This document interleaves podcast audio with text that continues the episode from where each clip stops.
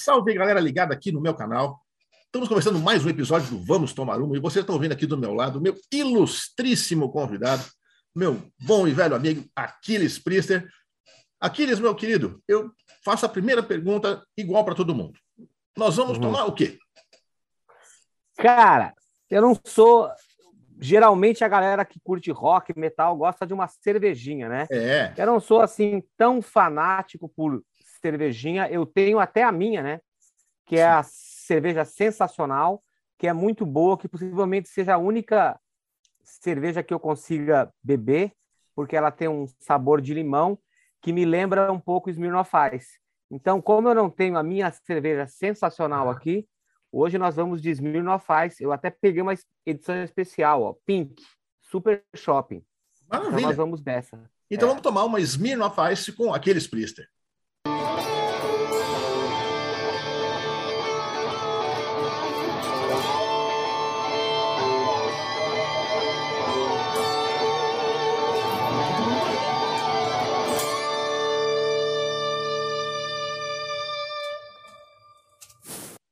Então é isso aí, galera. Vamos tomar uma Smirnoff Ice com aquele, Aquiles Priester.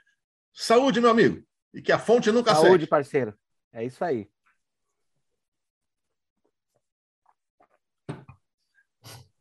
Só para a galera de casa saber, aqui é um pouco cedo para qualquer tipo de bebida alcoólica, né? Que é uma e pouco da tarde ainda, então.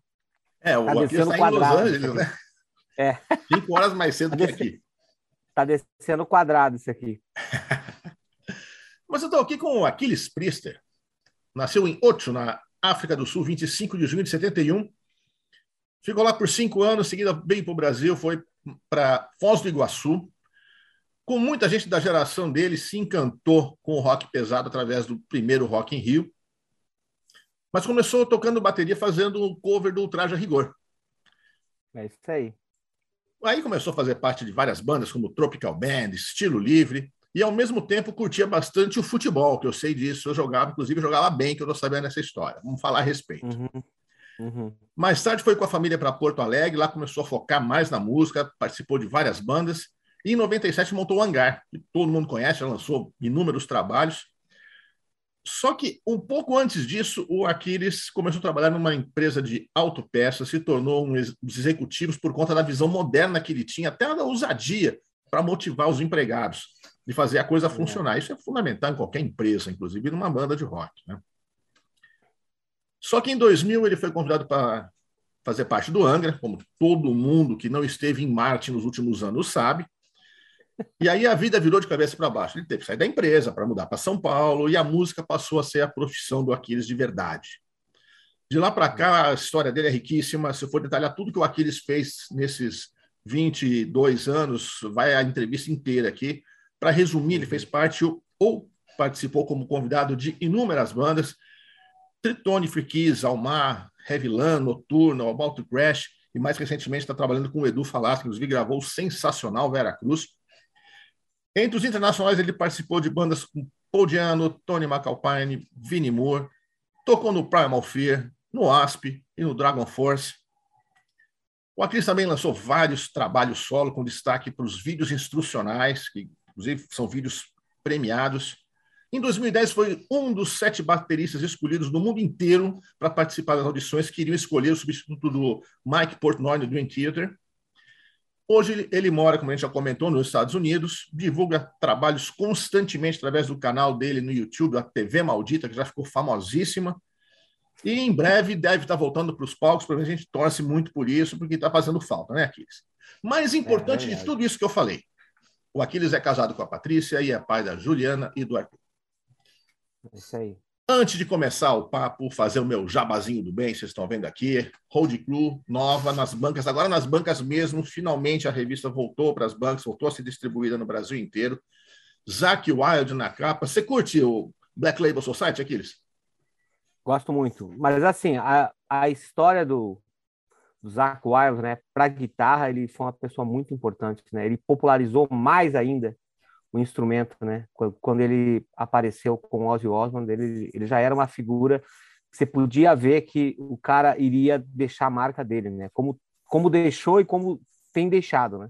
Sem dúvida nenhuma, sem dúvida nenhuma. E depois que ele começou a cuidar um pouco mais da saúde, parou com os excessos e está tocando. É, o homem é um avião tocando, é impressionante, cara. Cada é. show que eu vejo desse cara, eu me impressiono mais. É isso aí. Sensacional. Nessa edição da Road Crew também tem Yes, também tem Destruction, e tem também os melhores do ano escolhidos por nós da redação. Pode ler lá, conferir, pode xingar à vontade também, tá liberado. É isso aí.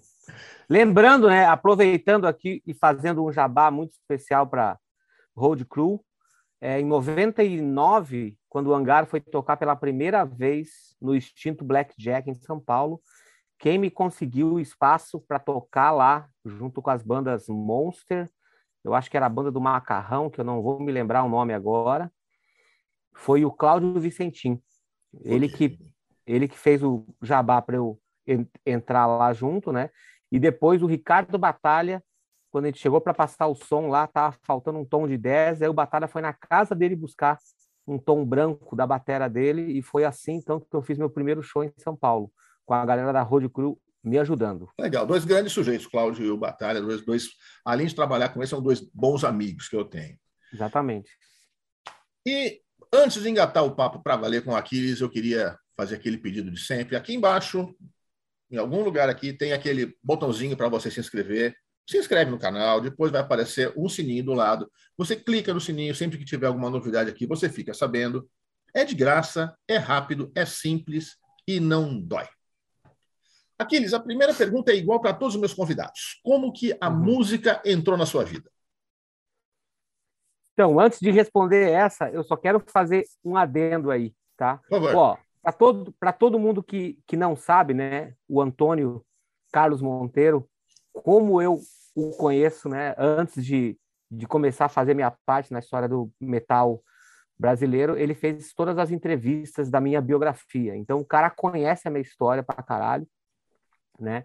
Eu só quero dizer o seguinte, quando, quando eu entrei para o Angra, eu estava em São Paulo já, morando através do trabalho da Dana. Eu estava em Gravataí, aí eu fui chamado pelo Luciano Pires, que foi uma pessoa muito importante na minha vida, inclusive para para essa minha transição da Dana, né? O cara me levou para São Paulo para ir trabalhar e ainda falou assim, cara, sai do emprego. Não, acho que não tinha dado nem um ano, um ano e pouco assim. A gente fez uma revolução lá na empresa para eu sempre fui um bom negociador, né? Sim. Então ele conseguiu me dar exatamente tudo que eu queria para me, me mudar, para ter segurança e conforto em São Paulo.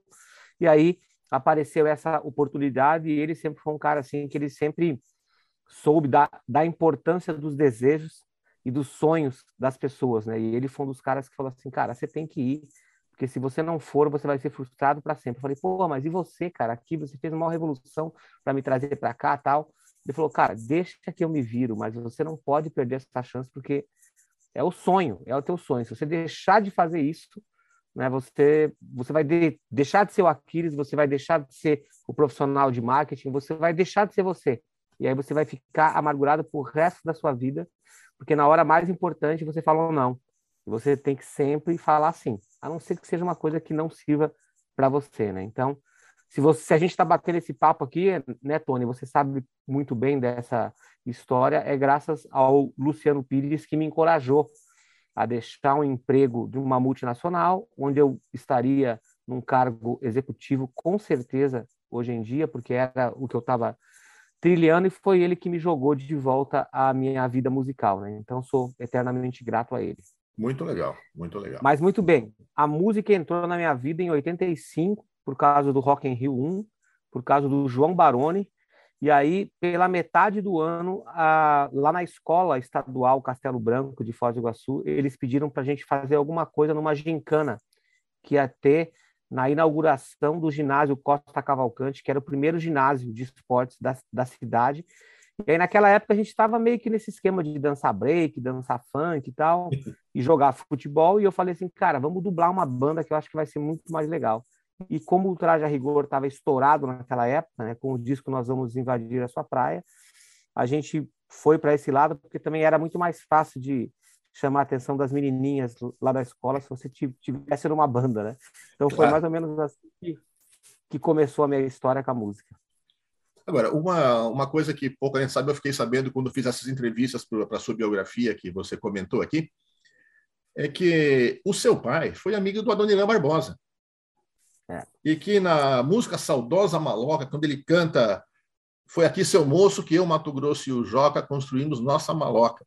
O Mato Grosso era o seu Bertoldo Priester. É isso aí. É Como é que eles se conheceram, cara? Como é que é essa história? Conta para nós. Porque eles, eles, eles dividiram a casa, né? Naquela época, assim, quando ele estava em São Paulo, o meu pai sempre foi uma pessoa muito resiliente, né? Tá. Então ele saiu do Mato Grosso e foi em busca do, de uma vida melhor em São Paulo, né? Nesse a, aí o destino, o, o, o Adoniran era um amigo de bairro, assim, um cara que morava junto com ele, né? E nesse meio tempo, quando meu pai decidiu ir para a África do Sul para tentar um emprego melhor, tal, foi ali que o, o Adoniran teve a chance dele e aí aconteceu o que todo mundo sabe aí na música popular brasileira, né? Então, o meu o meu pai, ele era o cara que que tipo pegava o violão e tocava nos finais de tarde tomando uma cervejinha junto com o Adoniran e eles eram amigos assim de, de tipo de ter de estarem construindo uma vida juntos, né? Que barato, cara. Que interessante isso. E, é. depois você voltar para o Brasil... E aí, quando, e aí, quando meu pai voltou, né? Voltou, aí ele voltou para cá, foi em 77, quando, quando a gente veio aqui para o Brasil, aí ele já, já não tinha mais nem como faz, fazer contato, né? Ele tinha um outro tipo de vida tal. É, então, as poucas vezes que a gente falou disso, assim, ele falou, ah, depois a gente perdeu o contato, né? Naquela época, quando ele voltou para cá, 77, não tinha esse negócio de Naquela época era difícil você ter telefone em casa. O telefone Sim. era um bem, era um carro, né? era um carro aquele negócio assim. Eu me lembro até hoje, quando o telefone tocou pela primeira vez na minha casa, foi tipo uma comoção, todo mundo saiu correndo, o telefone tá tocando, o telefone tá tocando. Foi engraçado isso, cara. mas demorou pra caralho até chegar a nossa vez. Eu cheguei a declarar telefone no imposto de renda. Imposto de renda, era, era um bem, bem valiosíssimo. Um é, tem uma tem uma tem uma briga na minha família mal resolvida, que a minha irmã e o meu irmão, eles compraram um telefone, eles venderam um carro para comprar um telefone Olha. como investimento, e aí a minha irmã foi embora para Porto Alegre, que foi aí que eu tive a chance de ir para Porto Alegre, e aí meu irmão vendeu o telefone depois e não repassou a, a parte lá da minha irmã. Então, isso é uma briga familiar que existe até hoje. E hoje o telefone não vale mais nada, né, cara? Você nem tem mais telefone. Vale mais. Fixo. Cara, ninguém tem telefone fixo mais, né? É impressionante. Coisa, né, cara? Os Agora, valores mudam. Você também jogou muita bola, né, cara? Você era um zagueirão, pelo que eu sei, daqueles vigorosos, né? O, o, assim, a bola passava, o atacante podia até passar também, mas não inteiro, né? Não inteiro. Ele sempre ficava machucado. Tinha uma dupla de Foz, né? Que era eu e o Osso, o Silvio, Silvio Gonzalez, meu grande amigo, que também começou dublando. Ele era o Roger, cantando ah. no Traje Rigor Júnior.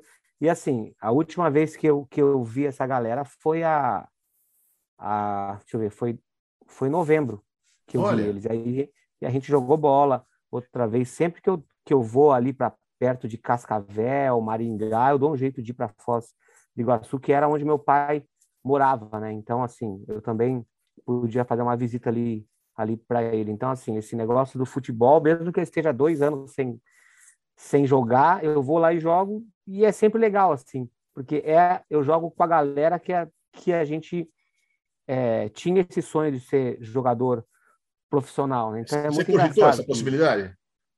Sim, sim. Pô, naquela época, assim, o que a gente mais queria era sair de Foz do Iguaçu para ir para um time um pouco maior no Paraná, né?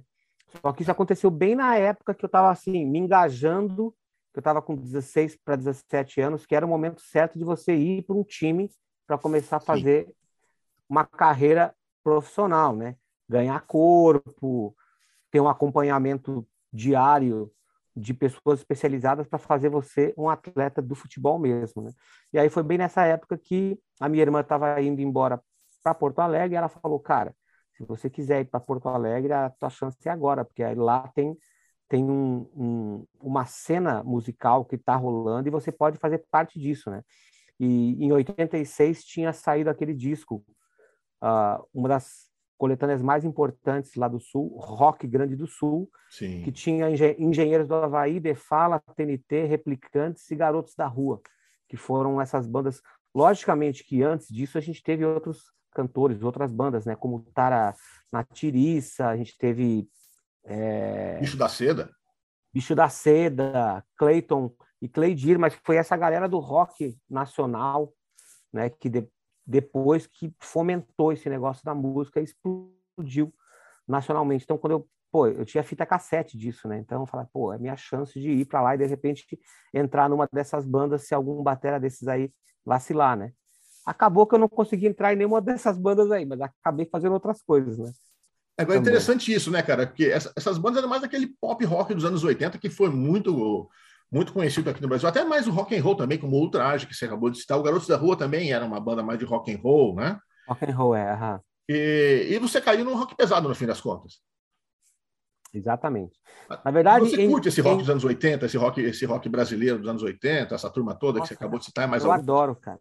É mesmo? Eu adoro, eu escuto tudo. Até hoje eu tenho. Tem muita gente que sabe dessa minha paixão que às vezes me traz coisas assim que nunca foram lançadas em em, em CD, os caras é, fazem a cópia para arquivo dig, digital, remasterizam e me entregam em CD com a arte pronta, assim, com que legal. tudo, sabe? Tinha umas coisas assim, pô, eu tenho o disco do do Hanoi Hanoi, tenho do Congo, umas coisas assim que são que são, né, super difíceis de você achar, né? Então assim, a, e eu toquei muito em muitas bandas cover nos anos 90. Então, assim, o repertório de música que eu conheço, sempre quando eu vou em algum barzinho, a galera fala, pô, aquele Springer tá aí, vai dar uma canja? Vou.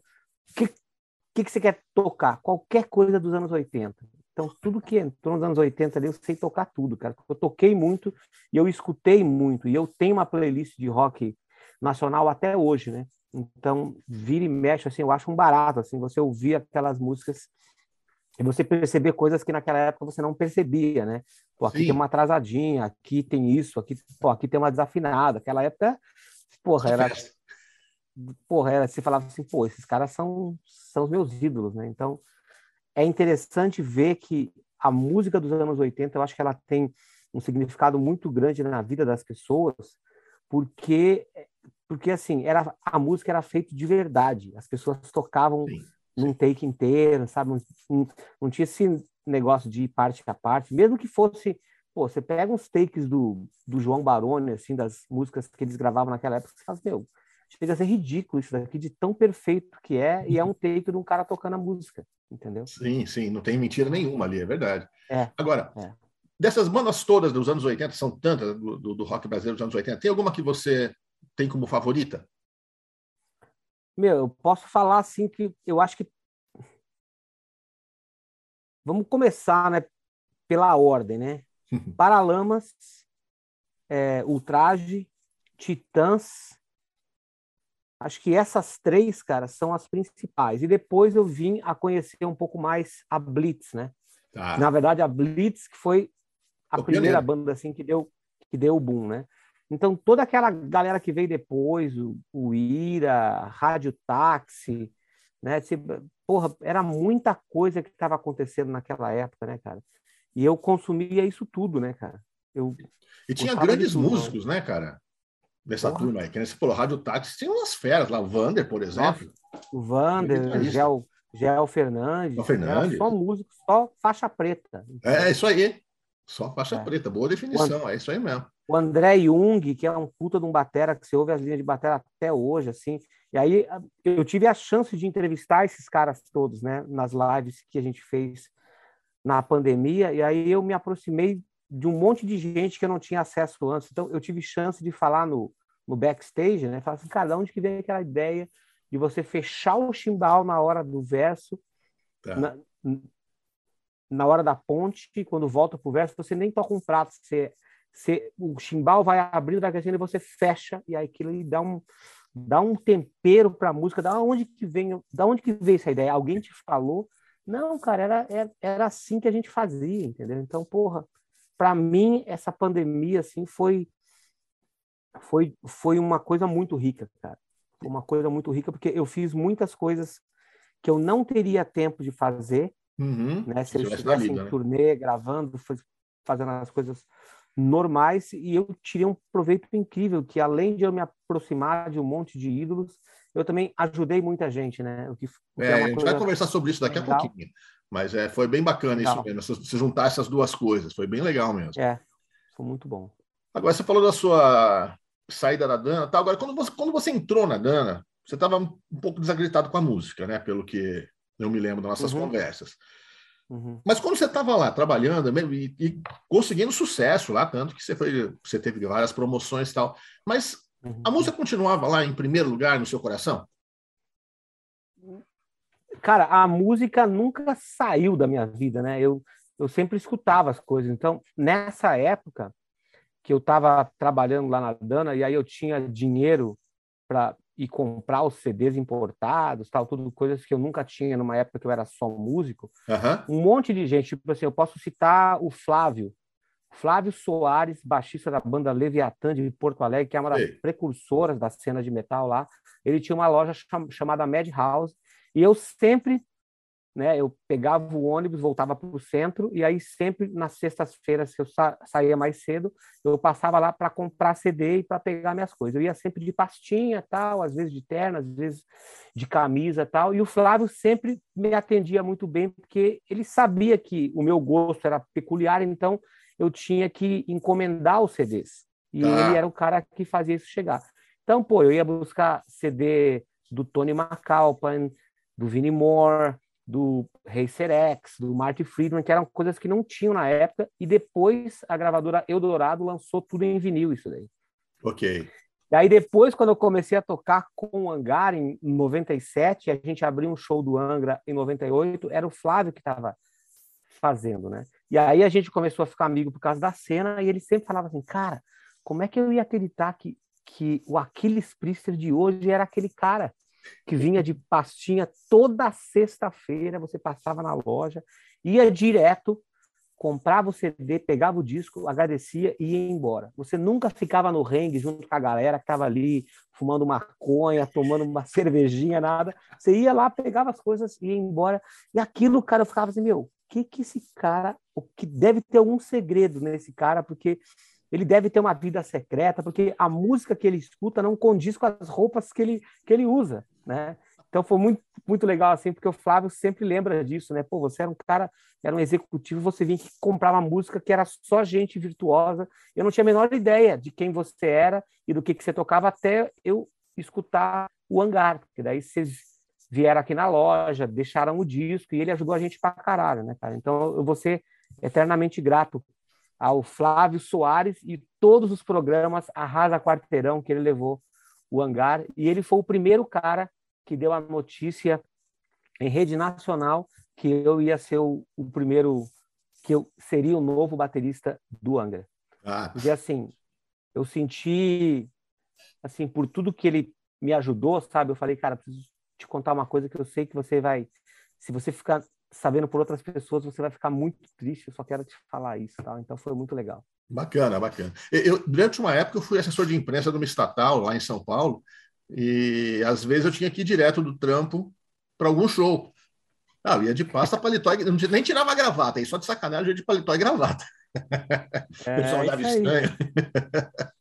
É Agora, você falou do, do hangar. Em 97 que você montou o hangar, né?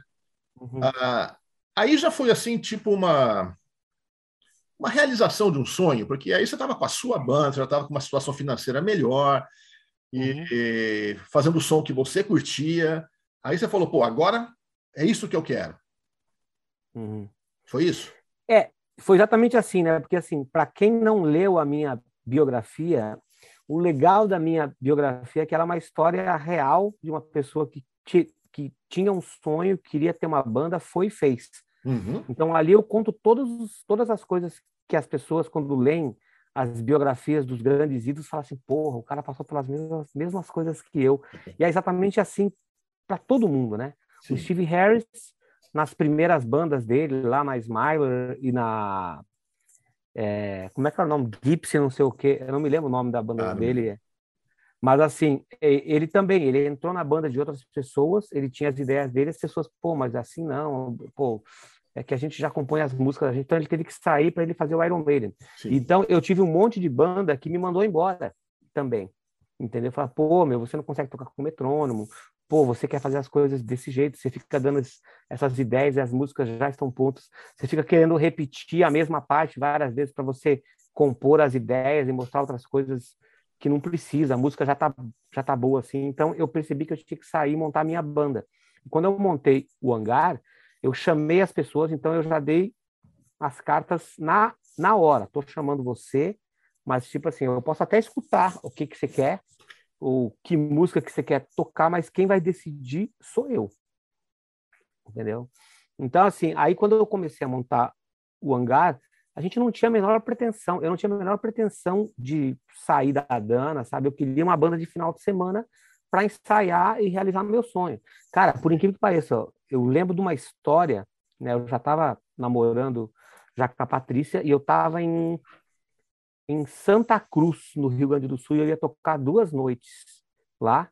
E aí a bateria ficou montada de um dia para o outro, uhum. e aí eu pedi pro cara, e né, nessa época eu já estava já, já no esquema de de tocar com dois bumbos, de estudar, eu tinha um pedal duplo, eu falei, puta, já acabou. E eu não tinha onde montar a bateria.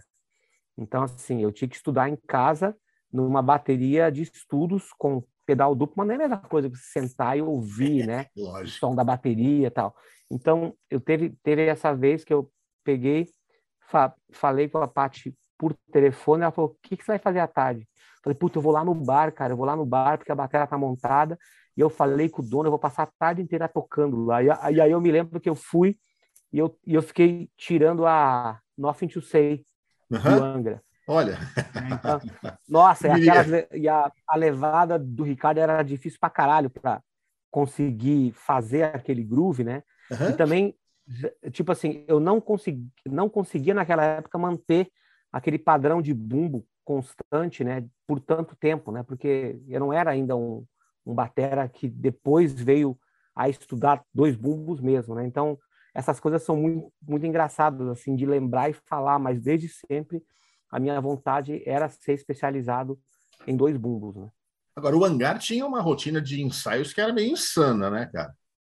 Então, isso foi que afastou as pessoas, né? Tipo, porque assim, eu, eu não queria que o negócio, que as pessoas pensassem que fosse um negócio para fazer música autoral, mas aí aos poucos a gente começou a fazer uma música, pô, essa música é legal de vocês, pô, vamos fazer mais uma. Quando a gente viu, a gente tinha sete músicas, vamos, vamos fazer o quê? Vamos gravar, né? Uhum. Então, pô, a gente, nos finais de semana, feriado, eu me lembro que a minha filha era, era pequena, né? Tinha um ano, dois, é, um ano ela tinha, ela tinha, e aí todo final de semana eu ia ensaiar, cara entendeu? Ensaiar. E a, e a galera, quando tinha feriado, queria ir pra praia. Pô, queria ir pra praia. Eu falei, não, tá o caralho, vamos tocar, é metal, é roupa preta, vamos lá. E aí a, aí a galera meio que não entendia, né? Mas por que, que ele quer ensaiar tanto, né? A gente não tem show marcado, tal, nada. Então, eu costumo falar assim, que, que, que tudo que aconteceu na, na minha vida tem muito a ver com a forma que eu já vi a música desde sempre, né, cara? Até hoje em dia, se você pega a molecada que está por aí, os caras não têm ideia da quantidade de tempo que eu continuo passando dentro lá da minha sala, né? Assim que a gente acabar a entrevista aqui, eu vou lá para minha sala, entendeu? Tá. Então, assim, a pandemia fez eu criar uma rotina, assim, que eu não... que todas as vezes que eu não tenho, quando eu estou em turnê de aulas, assim, que eu não estou em contato com o instrumento como deve ser, suando, praticando uhum. e tocando as músicas que são as músicas mais difíceis que eu já, que eu já gravei em um take, assim, são coisas que eu sinto falta e que quando eu tenho que voltar para aquele pique que eu tava, demora um tempo, sabe? Nunca é assim, ah, é, é. vou tocar três dias e daí já, já volto à forma. Não, é, é um...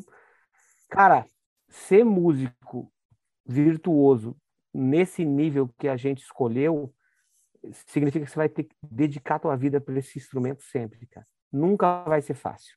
É, e sabe que essa obstinação aí que eu acho que fez com que se desse bem, porque eu sempre tive essa visão. Música é trabalho. É trabalho duro, é trabalho chato às vezes, mas é trabalho, cara. Aquela história, você não vai fazer uma carreira na música isso, ensaiando com a sua bandinha de sábado à tarde, três horas por sábado. Não. Você sempre encarou a música, você percebia isso como uma profissão, como um trabalho, né, cara? Essa, essa obstinação Pô. é que te levou onde você tá, né, cara? Exatamente. Tipo assim, hoje em dia, tá? Eu acabei de receber uma bateria nova, gigante, enorme. Patrocinadores me tratam de uma forma tão incrível assim que às vezes até esqueço que eu montei a minha primeira bateria no fundo de casa com lata, né, cara? Então, pô, tem vezes, tipo hoje, hoje tá frio, certo? Hum. Tá frio aqui. Tanto é que eu tô de moletom, né? Se eu vou para minha sala, cara, e eu começo a querer é, esboçar um perfil de vagabundo, tipo assim, pô, tá meio frio, puta, eu vou suar, não sei o quê. Eu mesmo, eu já me puno. Eu mesmo, ei, tinha uma época que você não tinha bateria, cara. Você tinha que comprar as coisas. Você queria tocar num estúdio, você não tinha dinheiro para levar o pedal duplo para o estúdio, você não tinha dinheiro para o ônibus, porque você contava a grana para você comprar as coisas. Agora que você tem tudo, tem uma sala incrível, você vai tocar sim. E aí pronto. Aí resolvo. Tá eu mesmo não deixo eu ser um vagabundo. Perfeito, e faz muito bem, cara. É. Agora, no ano 2000 você entrou para o Angra. E aí foi uma mudança realmente radical na sua vida, né? Foi. Qual, qual é a sua memória assim, desse, desse momento da sua entrada na banda? Cara, era. Inclusive, tem um vídeo meu que ficou guardado por quase 20 anos, que era o, o, o, a minha câmera que estava gravando a minha performance no DVD Live em São Paulo. Então, eu tenho isso no meu canal, tá inteiro o show lá. Eu assisti. E aí, tipo, aparece, aparece eu falando pro Felipe, né? Cara, tá chapado, tá chapado. E um monte de gente burra da internet acha que eu tava falando assim que alguém na banda tá chapado. Não, seu burro. Tá chapado significa tá cheio, tá cheio. Sim, sim. Pra mim aquilo era incrível. Porra, os caras vieram pra ver a banda que eu faço parte agora. Porra, a gente tá tocando as músicas do Rebirth. Então, para mim aquilo foi uma mudança muito grande, para mim foi esplêndido tudo, né? Tipo assim, como a gente sempre briga, brinca, né? Eu, eu e o Edu naquela época as nuvens realmente eram de algodão, assim, a gente estava eu estava tão feliz com o negócio da música, tal, que eu que eu tava até, tipo, eu esquecia que eu tinha que tomar conta também da parte do business, né? Da é. música, tomar conta. E quando eu vi isso já já tinha sido muito tarde, a gente tinha ido para um outro para uma situação assim que era muito difícil colocar o trilho de volta no trem e fazer ele andar outra vez. Mas no começo foi tipo, porra, água e vinho, né, cara? Tudo que eu sempre quis era tipo ter uma banda de metal e sair viajando mundo afora, né? E aí aconteceu. Então, de repente, você lidar com aquilo, o que eu, o que eu fico feliz, recentemente eu encontrei um, duas pessoas que foram importantes na minha vida pra caralho, em Porto Alegre nessa última turnê que eu fiz. Um foi o Gustavo Capitani, que ele foi baixista do, do Hangar por 15 dias. Quando a gente foi fazer, quando a gente foi fazer o show do Angra, né, o nosso baixista, o Felipe Trine, ele, ele se apavorou, assim, falou, cara, não, Sério? pô, acho que eu não tenho condições de tocar lá, pô, as pessoas vão lá para ver o Mariucci, vão ficar me olhando, eu vou ficar nervoso, eu não vou conseguir tocar. O cara Saiu uma semana antes do show, a gente achou esse outro cara, e aí ensaiava, né? Tipo, fiquei fora do meu trabalho, dava bolo na dana para ensaiar, porque, porra, tinha que ser foda esse show, entendeu? E a gente ensaiava oito horas por dia, dez, fazia um break e tal, e as músicas ficaram incríveis. A gente foi lá, fez o show, foi lindo, e aí isso, esse show foi numa terça-feira, e aí no sábado seguinte ia ter ensaio de novo e pau na lenha, não tinha nenhum show. Sábado, domingo, e o Gustavo, daí, no domingo, ele falou assim: tá, mas por que a gente vai ensaiar amanhã outra vez se não tem show, né? Aí eu falei, ué, mas é isso que bandas fazem, né? As bandas continuam tocando para manter o pique, fazer as coisas. Ah, tá, beleza. No outro sábado ele, ele já não apareceu mais. e aí eu o revi em dezembro do ano passado em Porto Alegre, que eu tava, eu, eu fui dar um dia de aulas lá numa lá na Toca do Músico, do meu amigo Sérgio de la Rosa, e aí ele pegou e Sérgio da Rosa, e aí o Gustavo apareceu lá né, e falou assim: Ô, oh, lembra de mim? Cara, eu não via o cara há, há, 20, há 24 anos. Olha. Porque esse, esse show foi em 98. ele tava de óculos, assim, falei, porra, Gustavo Capitani, hein? Ele falou, porra, você lembra até do meu sobrenome? Falei, porra, como, como que não, né? E aí a gente ficou conversando como se nada tivesse acontecido, né? E depois, na parte da tarde, apareceu o André Barrilli, que foi baixista de uma das bandas de metal que eu tive, que foi a Ecos do Silêncio, que foi ali que foi a primeira vez que eu comecei a tocar com dois bumbos. Hum. A gente ensaiava na garagem do Rafael, que era amigo dele, e aí lá só tinha espaço para deixar uma bateria, com um bumbo, dois surdos e não, um bumbo, dois tons e um surdo e a caixa. O resto eu tinha que trazer de casa. Então todos os ensaios que a gente fazia à noite, eu tinha que trazer um bumbo de casa, as ferragens, e eu conseguia fazer isso de ônibus. Que loucura! Entendeu? E aí o André até lembrou isso, é, o Aquiles tem no documentário, acho que é na, na parte 2 ou 3 dos documentários dessa última turnê, aparece o André falando, é, foi com a gente que o Aquiles começou a usar dois bumbos, ele tocava com pedal duplo aí que ele começou a usar com dois bumbos, e aí era nesse tipo de coisa, ia para o ensaio, levava o bumbo nas costas, então quando esse tipo de coisa acontece, né, para esse Aquiles de 50 anos, fala, pô, hoje está meio frio, não vou tocar, não vou pegar tão pesado. Fala, você vai tocar, você vai se fuder, porque o Aquiles de 20 anos cedeu a vida dele, a juventude dele, todas as coisas que ele ele, ele, ele abriu mão é para você ter a vida que você tem hoje. Então você vai respeitar o Aquiles de 16 anos que saiu de casa em busca do, do sonho, que é por causa dele que você está aqui. E foi ele que cedeu a vida de adolescente normal para você ter esse foco por causa do foco dele, foi aquilo que trouxe você aqui. Então, todas as vezes que eu olho para o espelho e eu me agrido dessa forma, eu vou lá e toco. Perfeito. É fácil. Agora, e aí, outra coisa legal que o, o André falou nesse documentário, ele falou assim, cara, eu não vejo aquilo há 20 anos e parece que a gente passou a vida inteira juntos. O cara tá exatamente igual. Isso é um elogio e tanto, hein? É, não, o, o jeito, Sim. o tratamento, sabe, de ficar tirando sarro, nunca me subiu pela cabeça assim, porra, eu sou caralho, olha as coisas que eu já fiz. Eu nunca acho que tá bom, acho que sempre tem que fazer mais, entendeu, cara? E, e dentro bem desse aspecto que você comentou agora, um detalhe que chama muita atenção em você é a forma como você trata os fãs. Uma vez eu ouvi uma declaração do Steven Tyler, do Aerosmith, ele falou, cara, tudo que eu tenho eu devo aos fãs. Não admito que ninguém trate um fã meu mal perto de mim. É isso aí. É, acho embaixo. que você tem o mesmo raciocínio, né? Eu sempre falo para as pessoas né, que, que a vida que eu tenho né, foram os fãs que me deram. Entendeu? Então, assim, cara, eu sempre vou ter tempo por fã. Não importa se eu estou em qualquer lugar assim que seja uma coisa pessoal minha com a família, se o cara vem e me aborda de uma forma educada, eu vou ter tempo para ele, vou bater papo, vou bater foto, vou dar atenção. Porque assim, você nunca sabe o que, que pode representar aquele encontro para aquele cara. Claro. E teve, teve muita gente que nessas turnês que eu tenho feito, né, nesses 22 anos que eu sou músico profissional que o cara vem comigo com um certo dedo assim de ter medo de como eu vou recebê-lo, né? E depois que a gente está batendo papo, tal, aí o cara me mostra, olha, eu fiz essa tatuagem em sua homenagem. Então, aí sabe, o cara, imagine o medo do cara. Sim. Pô, fiz uma tatuagem, cara, eu não vou falar nada, porque se eu falar alguma coisa, ele vai me tratar bem, né? Então, quero ver como que é o Aquiles, entendeu? Então, assim, e, pô, essas pessoas, pensa bem, o cara fez uma tatuagem minha, né? O meu povo, sei lá, cara, eu acho que eu devo ter foto de mais de 100 pessoas que tenham já feito uma tatuagem minha, entendeu? Bacana isso, hein? É muito foda, cara, isso aí, entendeu?